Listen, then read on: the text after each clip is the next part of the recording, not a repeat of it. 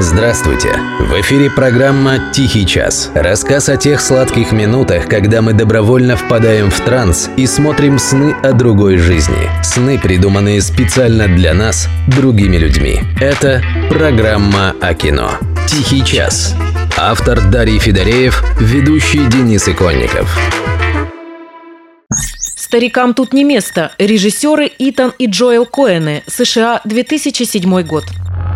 В истории кино не так уж много успешных режиссерских дуэтов. Оно и понятно. Режиссер на съемочной площадке – это примерно как главнокомандующий в армии. Двоим будет тесновато. Однако время от времени исключения встречаются, и одно из самых главных – братья Коэны. Уверен, мало кто из кинолюбителей не знает фильмы «Воспитывая Аризону», «Большой Лебовский», «Плохой Санта». Это все Коэны, на счету которых 10 самых престижных кинопремий мира, включая 4 Оскара. Появлением на свет успешного дуэта кинематограф обязан газонокосилке. Еще в школьном возрасте братья за заработав с помощью этого инструмента пару сотен долларов, купили видеокамеру и стали переснимать популярные телефильмы. Актерами у них были соседи. Набив руку на соседях, а также поучившись в университетах, братья взялись и за полный метр. Братьев-режиссеров отличает способность видеть смешное, нелепое, абсурдное во всем.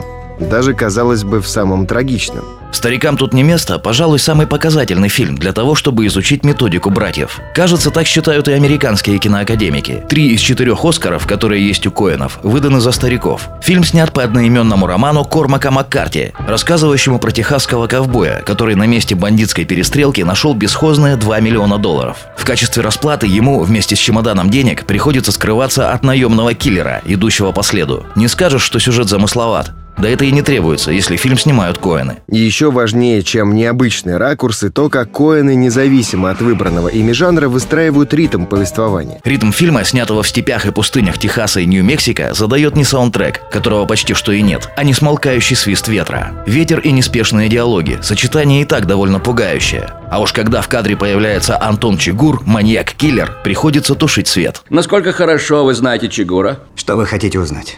Какого вы о нем мнения? В целом. Ну, скажем, насколько Чигур опасен? По сравнению с чем? С бубонной чумой? Сыгравший Чигура испанец Хавьер Бардем поначалу отказывался от роли, сказав, что плохо говорит по-английски и не любит насилия. Но братья отметили, что как раз по этим причинам его и выбрали. Вас там поди тоже дождями залило? Там, по-твоему, это где? Ну, судя по номерам, так вы из Далласа. А твое какое дело? Откуда я, дружок? По мысли режиссеров, маньяк должен создавать впечатление человека ниоткуда, с непонятным акцентом, с кошмарной прической и безумно спокойным выражением лица во время очередного убийства. Ну и плюс крайне оригинальное вооружение – пневматический пистолет с выдвигающимся ударным стержнем, который используется для оглушения коров перед забоем. Слушай, Вендел, при всем моем уважении это чушь собачья. Так точно, сэр. Сам же сказал, входное отверстие есть, выходного нет. Да, сэр. То есть он выстрелил парню в голову и пальцем выковырял пулю.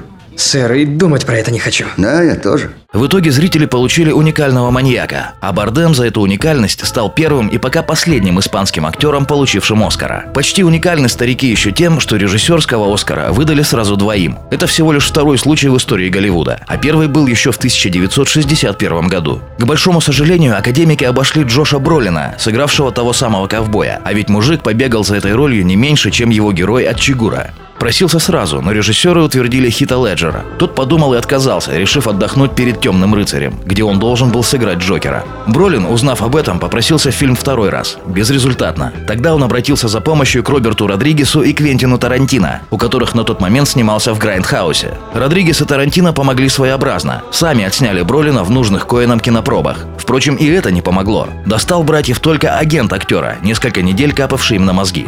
Убедил. И за пару недель до съемок мотоцикл Бролина сбила машина. Как позже рассказывал актер, пролетая над этой машиной, он успел подумать. «Твою мать, я ведь так хотел поработать с Коэнами». Чтобы не вылететь из проекта, Джош скрыл полученный перелом плеча. По сценарию его герой почти в самом начале получает пулю в это плечо, и рукой шевелит мало. Ну а Коэны, хоть и узнали о переломе, невозмутимо делали вид, что не в курсе, и никакой пощады Бролину не давали. Скажите, разве не стоит за такие старания дать Оскара? Тем более, что и отыграл он ничуть не хуже, чем Бардем.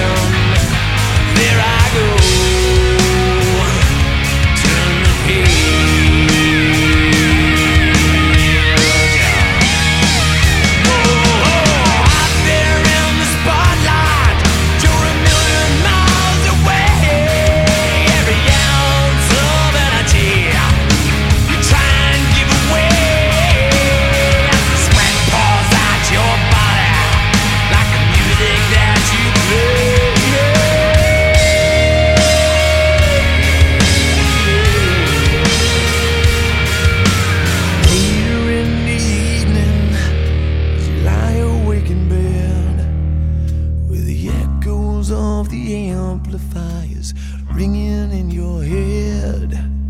You smoke the day's last cigarette, remembering what she said.